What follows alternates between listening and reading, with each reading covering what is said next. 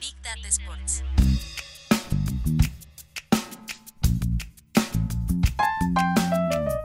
Big Data Sports. Con Marcelo Gantman y Agustín Jiménez. Un podcast de deportes y datos. En este episodio conversamos con John Fatelevich, CEO de Estadio Plus,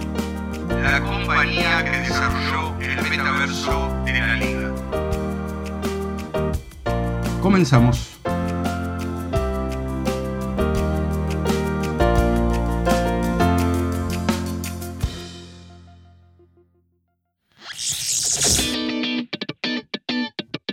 John, muchas gracias por estar en este episodio de Big Data Sports. Vamos a hablar de, bueno, de todo lo que viene con la Web 3, la Liga LAN, Estadio Plus y un montón de, de cuestiones que andan por, por, esos márgenes, así que bienvenido a este episodio. Gracias Marcelo, un, un placer. La verdad que estoy muy contento de, de, poder participar de tu podcast. Bueno, muchísimas gracias.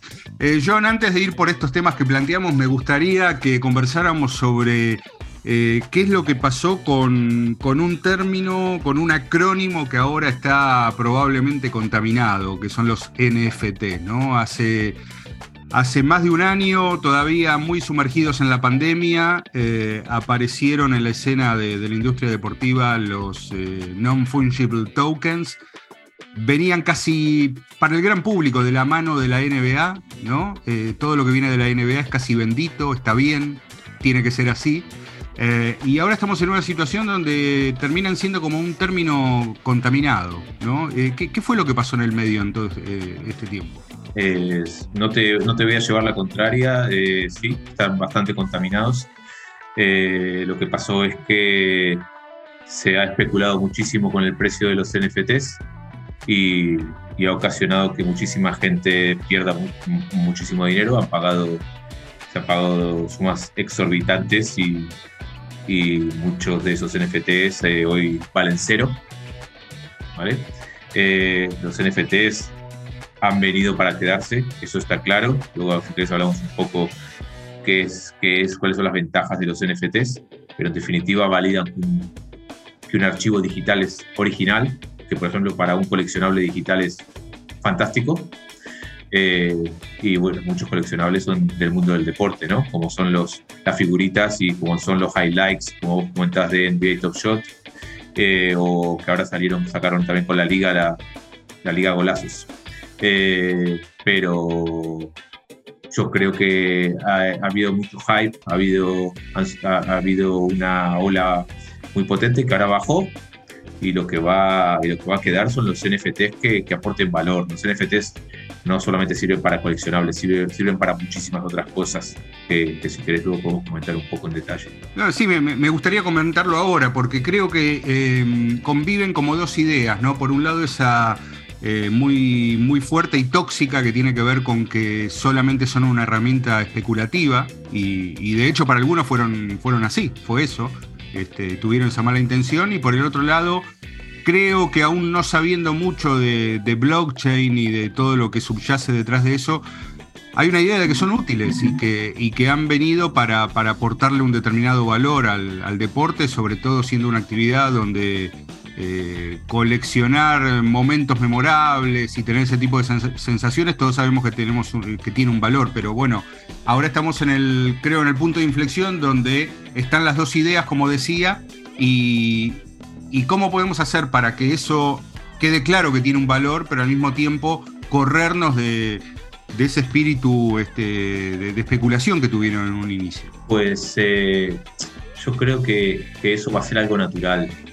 Eh, la gente al final tiene que sacar sus propias conclusiones. Esto es como pagar mucho dinero por una obra de arte física. Eh, si te compras un Picasso y es original, vale millones y siempre va a valer millones y cada vez va a valer más.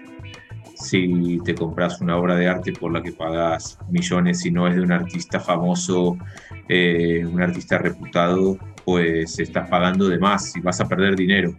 Eso, eso es algo natural, se está haciendo una criba como también se está haciendo criba con las criptomonedas, como se está haciendo criba con los metaversos, como se está haciendo criba con todo lo que es cripto, con la parte de finanzas descentralizadas, el DeFi, también se está haciendo criba.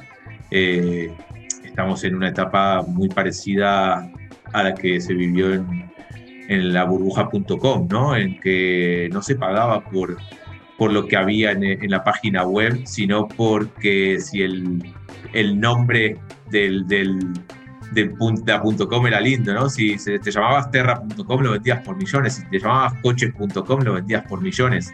No importaba mucho qué es lo que había dentro, era, uh, no, me voy a comprar coches.com porque es eh, el pelotazo del año.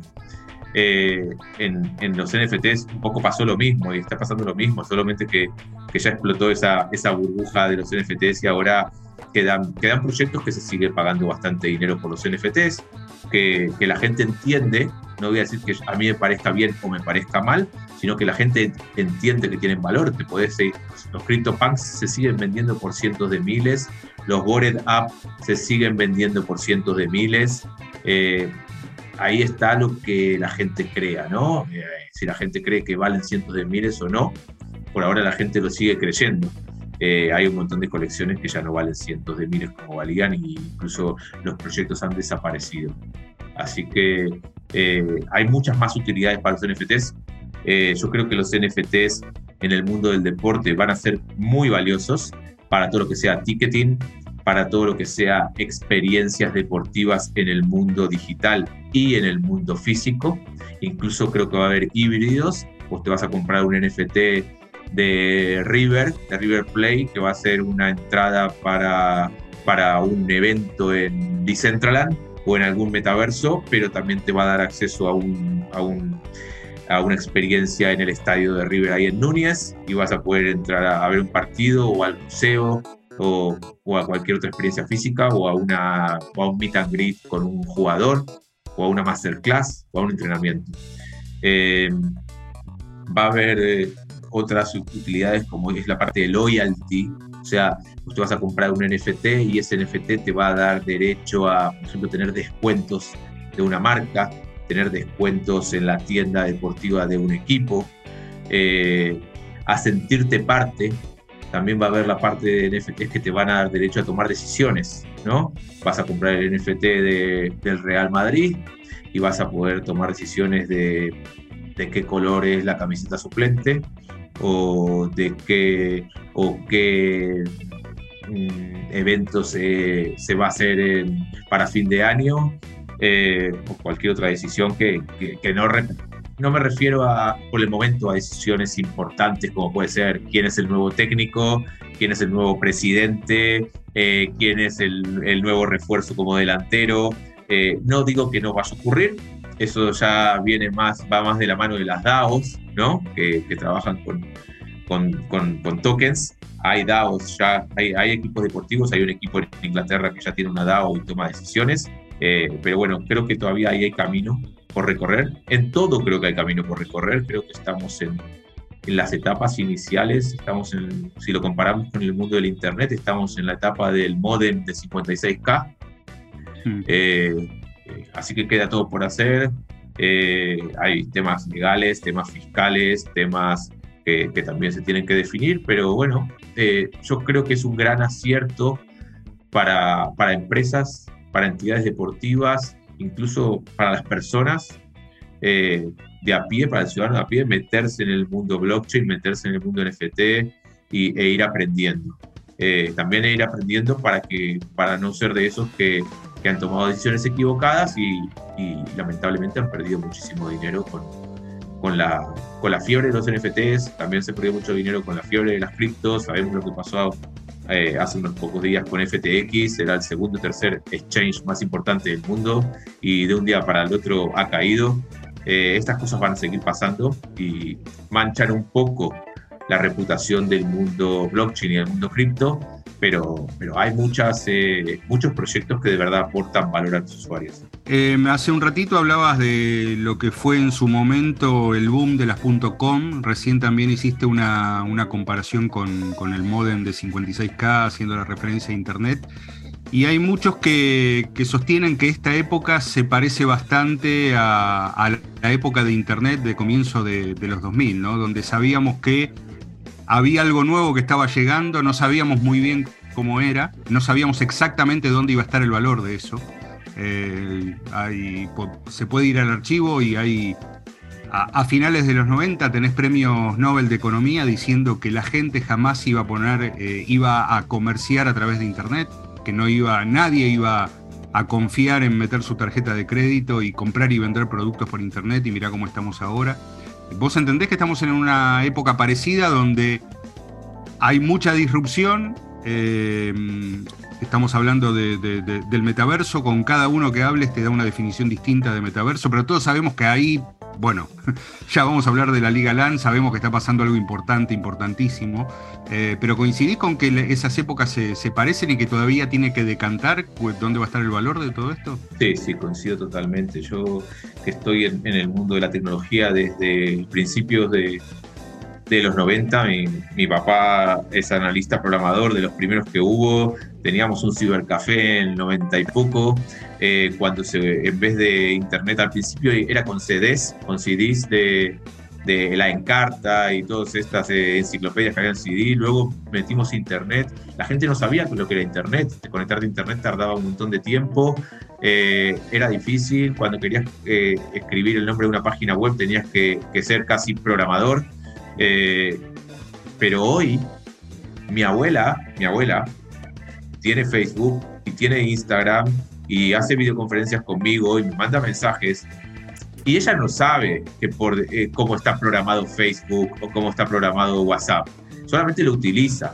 Hoy por hoy es exactamente lo mismo. Para meterte en el mundo cripto, si te querés meter, por ejemplo, en la parte descentralizada, ¿no? en la parte que, está, es un poco más difícil de entender, eh, usar una wallet es difícil, usar un Metamask es difícil, eh, comprar un NFT en OpenSea que es la, el Amazon de los NFTs es difícil, no es tan fácil. Hay, eh, es más para, para gente muy joven, para los early adopters, eh, para los que no tienen miedo a, a, aprender y a probar cosas nuevas. El mainstream de los NFTs, de las criptos, de blockchain, va a ser cuando ni siquiera nos demos cuenta que hay blockchain por detrás. Cuando sea como usar WhatsApp, cuando sea como usar Facebook, ahí va a ser el mainstream. Eh, pero va a ser más rápido con Internet, porque ahora los, los, los, plazos, son, los, plazos eh, son mucho más cortos. Eh, es mucho más rápida la, el, hacerse usuario, el, empezar a usar nuevas, las nuevas tecnologías, la adopción, perdón, no me salió la palabra. Va a ser mucho más rápido que lo que fue Internet. así que sí, creo que estamos en los inicios la segunda parte de la pregunta, si querés, me, la, Sí, y, bueno, yo creo más o menos está contestada, eh, eh, viene acompañando en la conversación, que es dónde va a estar la utilidad de, todo esto, ya, ya, lo, ya lo has comentado. Eh, me, gustaría que aprovechemos para que en, este contexto nos cuentes un poco cómo ha sido el viaje de Estadio Plus en todo esto, ¿no? Desde que comenzaron hasta ahora. Y, te digo cómo ha sido el viaje porque algunas cosas han cambiado. Si, si hablábamos hace un año y pico, el, concepto metaverso no lo hubiéramos tocado, hubiéramos hablado de otra cosa. Eh, ¿Cómo ha sido esta historia de Estadio Plus? Bueno, voy a tratar de ser lo más eh, resumido, hacerlo lo más resumido posible, porque fueron, llevamos menos de dos años, creo que 20 meses a día de hoy, eh, pero, pero, la, pero, pero hicimos muchas cosas creo que como vos sabés, eh, Marcelo, la, empresa la, fundamos con, Luis Escola. ¿sí? Yo trabajo, hago muchas cosas con él, somos amigos, jugamos juntos al básquet desde, que éramos mini. Y, bueno, él se hizo su carrera en, la NBA y la selección, yo hice mi, carrera en, los negocios, casi siempre relacionados con la tecnología y, el deporte. Eh, y cuando eh, empezamos a investigar a fondo los NFTs, nos dimos cuenta que era súper potente, ¿no? Que era súper potente para el mundo del deporte porque hasta ahora los clubes tienen sus perfiles en, en Facebook, en Instagram, en Twitter y compartían, por ejemplo, pensamos, comparten sus, sus fotos y comparten sus vídeos, pero, pero no los monetizan demasiado, no los monetizan casi, ¿no? Pero en verdad no los monetizan porque es muy difícil de monetizar. ¿Por qué? Porque antes de blockchain no se podía validar que un archivo digital fuera original o no fuera original. Ahora con la tecnología blockchain vos podés validar que una foto o un vídeo son creados, voy a poner un ejemplo, por la NBA, porque están guardados en la blockchain por la NBA. Entonces es la foto original de la NBA y es el video original de la NBA. Lo mismo con los clubes, lo mismo con los deportistas. Pueden validar que esa foto que se hacen en las vacaciones, ¿no? Esa selfie que se hace Messi en las vacaciones, que tantos retweets y tantos me gusta tiene, podría guardarlos en la blockchain. Yo sé que Messi no lo va a hacer, pero muchos otros deportistas no tienen la situación de Messi y podrían venderla, vender esas fotos a sus fans. Vendo la foto original de mis vacaciones, de la selfie de mis vacaciones, que hasta ahora solo recibían me gustas y, y likes. Entonces, nos dimos cuenta que había un modelo de negocio. No todos los clubes son el Real Madrid y el Barcelona, no todos los jugadores son Messi y Ronaldo. Los, clubes para subsistir necesitan nuevos modelos de negocio, necesitan ingresar dinero. Eh, no todos juegan en la liga y tienen ingresos por televisión millonarios. Eh, a los clubes les cuesta muchísimo subsistir. A los deportistas, a los que no son tier one, les cuesta muchísimo eh, subsistir. También tenemos que entender que los deportistas eh, tienen su carrera hasta los 35 años, hasta los 33, a veces si se lesionan mucho menos, necesitan ingresos. Entonces, eh, nosotros nos dimos cuenta que esto podía ayudar a la industria del deporte. Y hicimos una prueba piloto y les dijimos a algunos deportistas y a algunos clubes que les íbamos a hacer sus NFTs, que iban a ser NFTs artísticos. Encontramos unos, hablamos con algunos artistas bastante reputados, que cuando les dijimos que iban a trabajar con deportistas famosos o clubes famosos, eh, estaban bien predispuestos, ¿ok? Porque no les ofrecíamos un dinero, si no les ofrecíamos al principio, era una, una empresa que recién comenzaba, era vamos a hacer un un negocio conjunto en el que de lo que se vendan los NFTs vamos a repartir. ¿no? Eh, las pruebas salieron muy bien, hicimos algunos NFTs con Javier Zanetti, hicimos algunos NFTs para un club argentino, para Argentinos Juniors, eh, y algunos otros, eh, y para un tenista, para Juan Carlos Ferrero, que fue ganador de Roland Garros y número uno de la ATP. Salieron muy bien, los clientes eh, los, que compraron esos, esos coleccionables quedaron contentos, eh, los eh, artistas quedaron contentos y los deportistas quedaron contentos, así que seguimos adelante validamos que nuestro modelo de negocio tenía sentido. Hablo un poco también de negocio, ¿no? porque creo que es importante. está claro que hacemos esto por, por, ayudar a la industria del deporte, pero también es un negocio que necesitamos ingresos para, para que subsiste y para que crezca. luego de, de realizar estas pruebas, utilizamos para hacer todo esto creamos una plataforma de NFTs bastante potente que, que era multi-blockchain. Eh, se podían crear NFTs en varias blockchains, en Ethereum, eh, que era la más famosa en ese momento. Luego le, le, metimos Binance, y que era más económica para crear NFTs, y ahora le, hemos metido Polygon, que es otra red, bueno, es una Layer 2 de Ethereum en Argentina. Lo bueno es que en Argentina toda la gente, eh, mucha gente entiende todo esto, en otros países no tanto. Eso es una de las... Polygon ahora es partner de, Nike con lo que acaban de. De Nike, de Disney, de, de, un montón de marcas. Tiene, tiene más de 50.000 eh, marcas y clientes que, que desarrollan eh, aplicaciones sobre su Layer 2, que lo que hace es abaratar la red de Ethereum. ¿no? Y, y la verdad que salió, con toda esa tecnología que hemos desarrollado, también creamos una marca blanca de una white label de plataforma de NFT para la industria del deporte, que también nos ha ido bien y algunos equipos y algunos deportistas y algunas ligas la están utilizando a día de hoy. Eh, pero luego vino esto que contabas al principio, vino esta, esta burbuja que, que había, esta especulación bestial que vino de los NFTs y que nosotros nos pusimos a pensar que los NFTs no tenían aún esas utilidades que tenían que tener para valer el dinero que se estaba pagando por ellos. Y, nuestro análisis fue que teníamos que llevar los NFTs a los mundos virtuales, porque ahí tenían más utilidades. Porque un NFT, por ejemplo, en el mundo del deporte, puede ser una camiseta en 3D para tu avatar, puede ser una zapatilla para tu avatar, que por ejemplo Nike lo está explotando muy bien, está creando zapatillas digitales zapatillas digitales para avatares, zapatillas digitales para mundos virtuales, zapatillas digitales que te compras esa zapatilla virtual y luego vas al negocio y te, entregan la zapatilla física, ¿no? Zapatillas coleccionables, un montón de cosas. Eh, y nos dimos cuenta que nos teníamos que ir a los, a los mundos virtuales, al metaverso. Y eso es lo que estamos haciendo a día de hoy.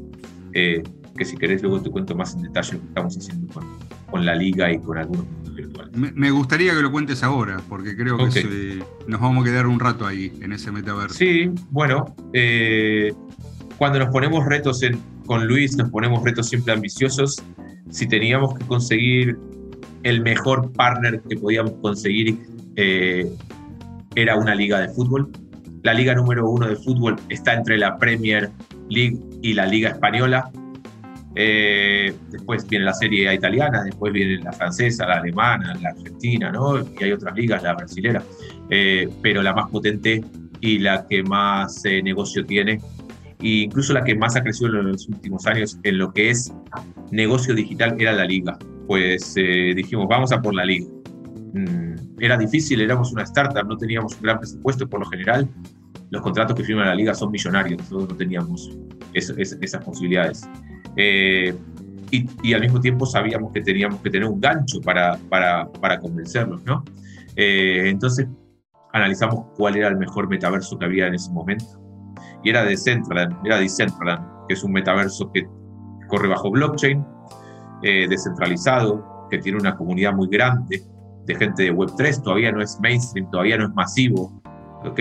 Pero, pero está creciendo mucho y había crecido mucho. Y fuimos a hablar con, con el mayor tenedor de tierras, porque en Decentraland hay tierras, hay parcelas. Eh, si querés tener tu espacio ahí, tenés que comprar parcelas para poder construirlo, si no, no podés. Bueno, también las podés alquilar ahora. También hay gente que alquila sus tierras. Pero nosotros no, no queríamos alquilar, queríamos tener nuestro espacio fijo. Hablamos con el mayor tenedor de tierras y le dijimos, creemos que te podemos traer a las grandes ligas a Decentraland. Por supuesto le interesó.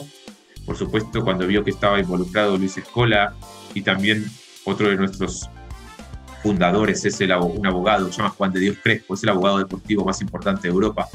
Eh, cuando vio quién estaba involucrado, eh, nos dijeron que sí, que lo intentemos. Pues bueno, tuvimos un par de reuniones con la liga, nos gustó muchísimo, le explicamos todo lo que podíamos aportar, le explicamos lo más importante, cómo podían ganar dinero y cómo podían llegar a las nuevas generaciones. Al final, el problema que encuentran las grandes ligas de fútbol es que los chicos jóvenes ya no quieren ver un partido de 90 minutos. Eh, quieren ver resúmenes, quieren multiplataforma, quieren eh, eh, interactuar, quieren jugar. Entonces les explicamos que si querían llegar a la generación Z, a los millennials, tenían que, que crear cosas nuevas. Ellos ya lo sabían, pero aún no conocían mucho todo lo que era el mundo Web 3. Y aparte les dijimos que a través de la tecnología Web3, que es este, el blockchain, el, Internet del dinero, ¿no? el Internet del valor, el Internet del, ownership, porque esa es la gran diferencia. Hasta ahora los dueños de los activos digitales son, son las plataformas Facebook, Instagram, Twitter. Si Facebook desaparece, desaparece todo tu contenido con ellos, el que guardaste ahí. En cambio, en el Internet, este, en el Internet, en el Web3, eh, vos lo tenés guardado en tu wallet puede desaparecer la plataforma, pero vos los NFT los seguís teniendo guardados en tu wallet, seguís siendo el dueño de los activos digitales. Eso creo que es algo súper importante. En, en, lo que hacemos nosotros es quizás lo más importante que hay. Los activos digitales, sos dueño de los activos digitales. No importa si la plataforma desaparece.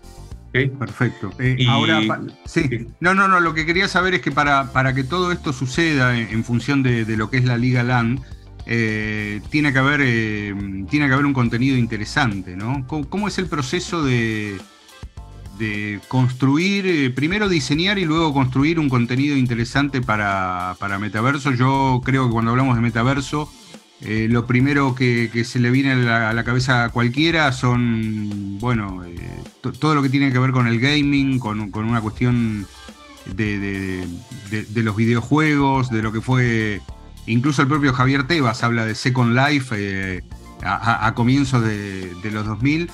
Pero el concepto de metaverso es más que gaming, eh, implica otra serie de, cosas. Bueno, ¿cómo, ¿cómo, es todo ese proceso para, eh, para diseñar el metaverso de la liga o cómo fue?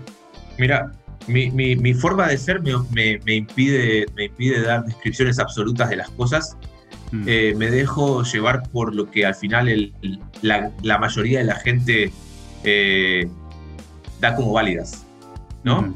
Eh, a mí hay gente que, que, cree que los metaversos tienen que ser descentralizados, que tienen que estar en la blockchain. Hay otra gente que piensa que los metaversos, el metaverso tiene que ser uno solo. Hay gente que, cree que tienen que ser muchos que luego se unan.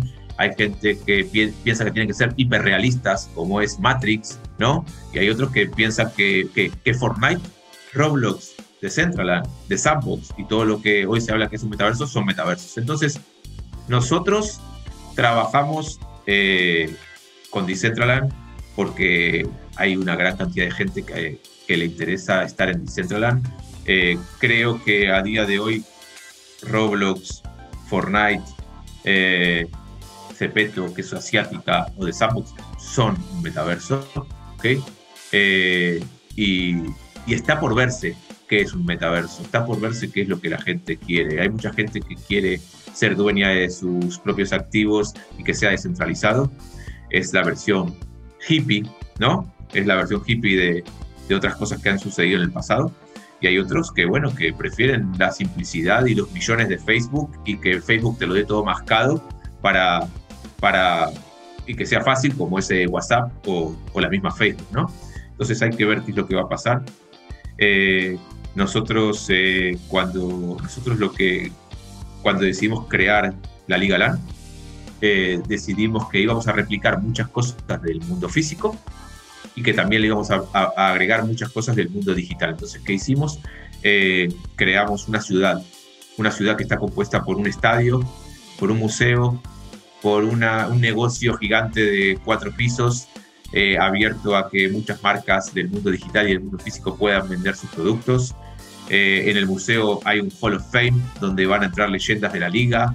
Eh, en el estadio hay contenido que pueden ser videojuegos, pero también hay contenido que pueden eh, en pantallas, te pueden ver highlights, goles, atajadas y un montón de contenido. Se pueden ver publicidades de marcas, se puede ver documentales, cualquier otro contenido que, que, que ya veíamos en la televisión. Pero también hay NFTs, pero también hay educación, hay NFTs, por ejemplo, hay un, pase de temporada, un season pass, que le llamamos nosotros. Es una especie de, abono típico que hay eh, cuando sos hincha de un club y, te compras el, pase de la temporada. Esto lo, adaptamos al mundo digital y te da acceso a eventos digitales que se hacen todos los meses en la Liga LAN.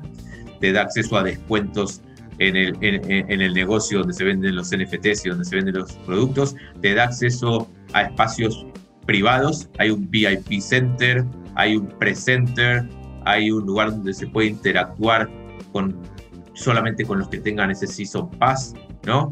Eh, y, conversar. Al final, Decentraland es como una red social en 3D, no es un videojuego como es Fortnite, ¿no? Es una red social en 3D y yo también, y yo creo que las redes sociales van a terminar siendo 3D. Por algo, eh, eh, Meta cambió su nombre de Facebook a Meta. Es, es, es, es, lo que ellos creen que va a ocurrir. Yo también la verdad que creo que las redes sociales se van a convertir en 3D y vamos a escribir menos y vamos a hablar más y vamos a, a tener nuestros avatares a los que les vamos a comprar ropa y les vamos a comprar coches y les vamos a comprar una casa y, y, en ese mundo 3D tendremos nuestra casa, tendremos nuestros coches, tendremos nuestra ropa. Y ahí es donde entramos nosotros con la Liga LAN, y ahí es donde entramos nosotros con Estadio Plus. Eh, el que sea hincha de River, el que sea hincha de Boca, va a querer tener su avatar con su camiseta original de River o su camiseta original de Boca, va a querer tener sus zapatillas Nike o o Puma de su equipo, va a querer tener su gorrita también, eh, va a querer tener eh, su, en su casa un, póster de Riquelme o un póster de Gallardo, ¿no? Y, eso van a ser todos NFT, los activos digitales y los eh, van a ser NFTs en el metaverso y eso es donde nosotros estamos. Eso es la razón por la cual la liga confió en nosotros, porque puede replicar muchas cosas que hace en el mundo físico, puede eh, lanzar estos NFTs para los avatares y también tiene el otro modelo de negocio que quizás es el más importante de todos. Sabemos que hace poco Shopify, eh, perdón, eh, Spotify, okay, la empresa eh, de música en streaming patrocinó el, estadio del Barcelona ¿no? y ha pagado decenas de millones de dólares. Nosotros estamos convencidos que un nuevo modelo de negocio para los clubes va a ser los patrocinios en el mundo digital. Eh, estos mundos digitales van a tener un montón de tráfico de gente. van a pasar un montón de personas por estos mundos digitales de los clubes o de las ligas. Entonces, el museo, el negocio, el estadio, el VIP va a tener publicidades y los clubes van a ingresar dinero por publicidades dentro de su estadio o fuera de su estadio, lo mismo que pasa en el mundo físico. lo, que me surge, lo que me surge después de escuchar este fascinante relato es, ¿estás seguro? ¿Estás seguro que va a ser así? O, no estar tan seguro es este es parte de, a ver, de, no sé si del encanto, pero de, digamos, de lo asombroso que puede tener esto. Estoy seguro. La única duda es si, si la misma duda que puede haber en la burbuja.com es eh, el ganador va a ser Decentraland, de Sandbox, Meta, eh, Roblox, Fortnite, Google, Apple, los nuevos, los descentralizados, los centralizados, no lo sé. Que vamos a tener nuestra vida eh, digital en un entorno inmersivo, en un entorno 3D. Parte del tiempo que, hoy gastamos o utilizamos en las redes sociales va a estar en esos entornos 3D, sí. Que los, que, los activos digitales van a estar guardados en una wallet y en la blockchain o no, y el dueño va a seguir siendo Facebook de esa camiseta en 3D, de esas zapatillas, y no va a ser bajo blockchain, tampoco estoy seguro, pero sí la gente va a comprar activos digitales para sus avatares, ya lo hacen. Fortnite se está facturando decenas, cientos de millones vendiendo skins. Roblox está facturando millones de dólares vendiendo skins y wearables y productos digitales para los avatares de los niños. La generación que viene consume muchísimo todo esto. Esto es, como te decía al principio, en el 95 eh, solamente estaban los early adopters, ¿ok? Usando mm. Internet. Pero ahora mi abuela está en Internet. Dentro de 20 años, dentro de 10 años, todo el mundo va a estar en el metaverso, todo el mundo va a comprar, va a tener NFTs, todo el mundo va a tener su avatar y sus activos digitales. Estoy totalmente convencido, totalmente. No, no sé quién va a ser el ganador, esa es mi única duda. Pero, y, como no sabemos quién es el ganador y porque somos una empresa, tampoco nos casamos con nadie. Entonces, trabajamos con Decentraland, tenemos ya acuerdos cerrados con otros eh, mundos virtuales en los que vamos a seguir lanzando cosas, eh, con otras ligas, con otros equipos eh, y, y, con otras blockchains, porque al final tenemos, usamos, ya lo has visto desde el principio, empezamos con Ethereum, pero luego metimos Binance, ahora estamos metiendo Polygon, no sabemos cuál va a ser la blockchain ganadora, tampoco eh, podemos arriesgarnos, tenemos una empresa, nuestro, nuestro, nuestro trabajo y nuestra misión es llevar la industria del deporte hacia el futuro, eh, si hay que llevarlos hacia un metaverso con blockchain, bien, si hay que llevarlos a un metaverso sin blockchain, pues haremos eso. Bien. Sí, yo creo que, a ver, la, clave está en algo que, mencionaste varias veces que tiene que ver con, los cambios generacionales y con los cambios de comportamientos de, las nuevas generaciones. Eh, a veces se pierde noción de, eh, quizás es, muy abrupto con todo lo que pasa ahora con, Internet y con blockchain, pero siempre una, generación hace cosas distintas a lo que hizo la, la anterior, ¿no? Entonces seguramente para muchos todavía es eh, difícil de, procesar y de entender por qué alguien querría tener un par de, zapatillas eh, Nike o Adidas virtuales y no tener las reales. Además con lo que cuestan, ¿no? Eh, yo me imagino un padre diciendo, con lo que cuestan, encima no las querés para usar vos, la querés para que la tenga tu avatar. Pero es un, bueno, la disrupción es eso, ¿no? Ese, cambio de mentalidad para algunas cosas también. Sí, sí, totalmente, totalmente. Eh, pero igual te voy a decir una cosa, eh, lamentablemente, como dijiste al principio, eh, el problema de los NFT es que la gente se cree que los NFTs tienen que ser caros, que los activos digitales tienen que ser caros, y no. Y te voy a decir una cosa, nosotros, lo más exitoso que hicimos en el año 2021 no fue vender NFTs, fue cuando creamos nuestra comunidad. Regalamos 10.000 NFTs a 10.000 personas. Esas 10.000 personas se convirtieron en nuestra comunidad más fiel. Y a través de ese NFT les pudimos contar qué es lo que hacíamos, qué es lo que íbamos a hacer, eh, los pudimos beneficiar, les aportamos valor a, ayudarnos Y eso también es muy importante en toda esta filosofía blockchain, en toda filosofía descentralizada o la filosofía web 3. Es que todo el mundo se beneficie, que no se beneficien solamente los accionistas de una empresa o no se beneficie solamente el dueño de una empresa, sino que a través de todo, esta, todo esto se intenta repartir mejor, ¿no?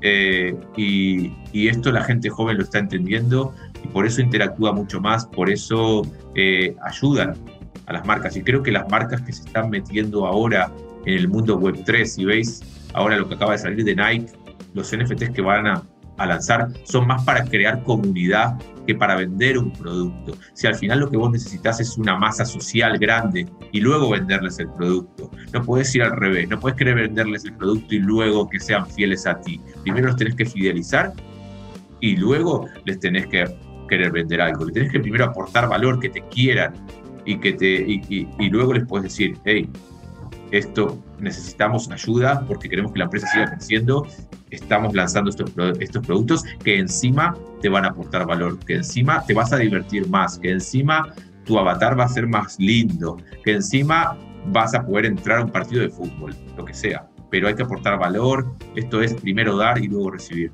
Bien, eh, en tu, digamos, andar particularmente ahora con la liga y otros eh, acuerdos que tengan o que estén por venir.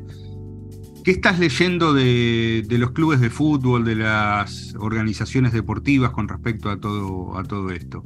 Eh, ¿Están entusiasmados? ¿Están desorientados? Eh, cada club ahora tiene, o cada federación tiene sobre su escritorio 10.000 propuestas distintas de, digamos, también es un terreno donde no hay, no hay exclusividad. Yo, por ejemplo, ahora estamos sobre el Mundial de Fútbol y vos lo nombraste antes, lo ves a Messi que tiene de, todo lo que sea Web3, tiene como, yo no le cuento menos de 6, 7 acuerdos diferentes. Eh, antes eh, ibas con una marca y era con esa marca y, no, no ibas con ninguna otra que fuera competencia. Eso estaba, estaba claro en el, en el marketing deportivo y estaba claro en lo comercial del deporte. Eh, ante este panorama tan, tan abierto, ¿cómo, ¿cómo estás viendo las organizaciones deportivas a las properties? Sí, eh, vale, voy a ir por partes. Lo que pasó en el año 2021 para los clubes, por un lado fue increíble, de bueno, y para algunos clubes ha terminado siendo muy malo. Y te explico por qué. Porque en el año 2021, cuando fue la fiebre de las criptomonedas y la fiebre de los, de, de, los NFTs, eh, muchísimas empresas tenían muchísimo dinero, muchísimas empresas firmaban acuerdos con clubes importantes eh, para que su token subiera de precio y con, ese, y con esa suba de precio pagaban 10 veces más de lo que paga un patrocinador a luz, ¿no? Eh, veíamos acuerdos que normalmente una marca del mundo físico eh, pagaba un millón de dólares y venía un exchange o una empresa de NFTs y pagaba 10 millones sencillamente porque cuando ese exchange o esa empresa de NFTs decía que había firmado un contrato con un club de la liga o con un club de, la, de, Argentina conocido, eh, eso inspiraba confianza a los usuarios y hacía que todo el mundo quisiera tener esos tokens o esos NFTs. Pues eso al final termina, termina cayendo termina cayendo porque al final, si no hay un valor detrás de esos tokens o no hay un valor detrás de esos NFTs, por más que patrocines al, a la FIFA o al Real Madrid, pues termina cayendo. Y es lo que pasó. Lo que pasó también es que mucha gente, los clubes a veces firman contratos en los que les tienen que pagar en plazos y les han pagado el primer plazo y luego no les pagaron los demás, o tenían un contrato de cinco años y, y solamente han aguantado seis meses. Sin irnos más lejos, FTX tenía el naming de los Miami Heat, del estadio de los Miami Heat, había firmado un contrato de decenas o cientos de millones de dólares que ha durado menos de un año. ¿no? Y era FTX, el segundo exchange más grande del mundo, o el tercero. Entonces, eh, los, que, los que pudieron, los clubes, el mundo del deporte, la industria del deporte que pudo aprovechar, bien. Hay empresas que, que, lo hacen bien, por supuesto. Tenemos a socios.com, eh, tiene un modelo que, está funcionando bien. Tenemos a, la gente de, de, Dapper, que es eh, NBA Top Shot y ahora golazos. Eh, lo están haciendo bien. no es lo que era el año pasado, les han bajado los, las ventas muchísimo, pero siguen siendo, eh, siguen teniendo un modelo de negocio que tiene sentido. El problema es que lo que no tenía sentido antes es que se pague 300 mil dólares por una, por una figurita de LeBron James, por un, por un video de LeBron James. Eso es lo que no tenía sentido. El problema fue que, bueno, que la gente se dejó llevar, eh, la gente seguía pagando cada vez más caro, entonces eso crecía. Hasta que en un momento, bueno, el agua baja y se ve quién está desnudo, ¿no? Eh, y, pero creo que sí hay, eh, sí hay negocio, sí hay proyectos muy serios, sí creo que los clubes eh, pueden buscar eh, ingresos a través de patrocinios del mundo web 3, eh, pero tienen que hacer un poco más de research, tienen que analizar un poquito más, si no van a seguir cometiendo los mismos errores, pero son los mismos errores que cometen los ciudadanos de a pie, la persona de a pie cuando, compran un NFT muy caro que luego baja o un token, o un token que, que no tiene mucho sentido que exista, ¿no? creo que, que sí, que sí hay negocio para los clubes. así que yo lo único que digo es que, que analicen mejor qué es lo que, con, con, quién se asocian. En el caso de la segunda parte de la pregunta es, yo creo que Messi, y les digo Messi, pero podría decir muchos otros, Messi no, se, eh, no está firmando muchos contratos, pero no se cruzan del todo. Messi firmó con socios que, que hace fan tokens. Messi ahora firmó con un exchange, pero es un exchange Messi seguramente firme eh, con alguna, eh, firmó con una empresa de NFTs que hizo otra cosa diferente. Eh, sí sé que hay algunas ligas o federaciones que han firmado lo mismo, fan tokens, ¿no? Y todos lo sabemos, yo prefiero no decir quiénes son, pero, pero también, bueno, eh, hay que ver qué es lo que pasó, hay que ver todo, el tema de fondo, no, puedo opinar porque no lo conozco del todo. Creo que sí tiene que haber exclusividad de verticales, o sea, creo que, creo que Web3 no es una vertical, blockchain no es una vertical con la que puedas darle toda la licencia a, alguien por todo Web3, sería un grave error. Eh, eso sería como darle tu licencia de un club de fútbol a la misma empresa que haga mochilas, cuadernos, eh, camisetas, zapatillas y, y, mates, ¿no? Eh, creo que, que, sí hay verticales, creo que los clubes pueden firmar contratos de exclusividad con uno que les haga los highlights, con otro que les haga las figuritas, con otro que le haga el fan token, con otro que le haga el arte, con otro que le lleve eh, un metaverso. Incluso te diría que metaverso también tiene verticales, por más que alguien firme con Stadio Plus que va a Decentraland, no tiene por qué firmar una exclusividad con nosotros. Puede ir con otra empresa a The Sandbox o con otra empresa a Roblox. Yo, cuando hablo con los clubes, se los digo. O sea, creo que cometen un error si firman con una sola empresa para ir a, a 20 mundos virtuales, porque las empresas no tienen la capacidad de construir 20 mundos virtuales a la vez, o 10 o 5. Es muy difícil. Nosotros ahora vamos a, a pasar de un mundo virtual a 3 y es un salto bastante grande que vamos a hacer, pero lo vamos a hacer. O sea, nosotros empezaremos a firmar contratos con, con clubes y con deportistas y con ligas para ir a tres mundos virtuales a la vez. Eh, no todos firmarán con nosotros los tres mundos, virtuales, pero nosotros sí podemos proveerles tres mundos virtuales a la vez en los que se posicionen. Entonces, eh, creo que tiene que haber exclusividad por verticales. Creo que sí está mal que firmen con dos o tres empresas a la vez de Phantoms. Bien, bien, me, me queda muy súper claro, súper claro. Eh, John, para, para finalizar, eh, lo voy a nombrar porque lo nombraste vos primero. Eh, hablaste de los orígenes de, Estadio Plus con Luis Escola, pero tu relación con Luis es, este, es previa a, Estadio Plus, es una relación de, de amistad. Entonces te voy a pedir que hables de un amigo. visto de este lado, lo vemos como, como un gran personaje de, la historia del deporte argentino, del básquet argentino, pero bueno, con, una influencia superior al básquet. Claramente, eh, su paso por la NBA, bueno, ahora gestionando un, club en Italia. Lo, que me interesa conocer es eh, cómo es el proceso de pensamiento que tienen ustedes con, Luis, el proceso creativo, eh, cómo, es ese tándem, cómo funciona. Mira, yo antes de contarte el tándem te voy a decir una cosa, o sea, Luis es una eh, de las personas más brillantes e inteligentes que yo he conocido. Y no te hablo, y te hablo a todos los niveles.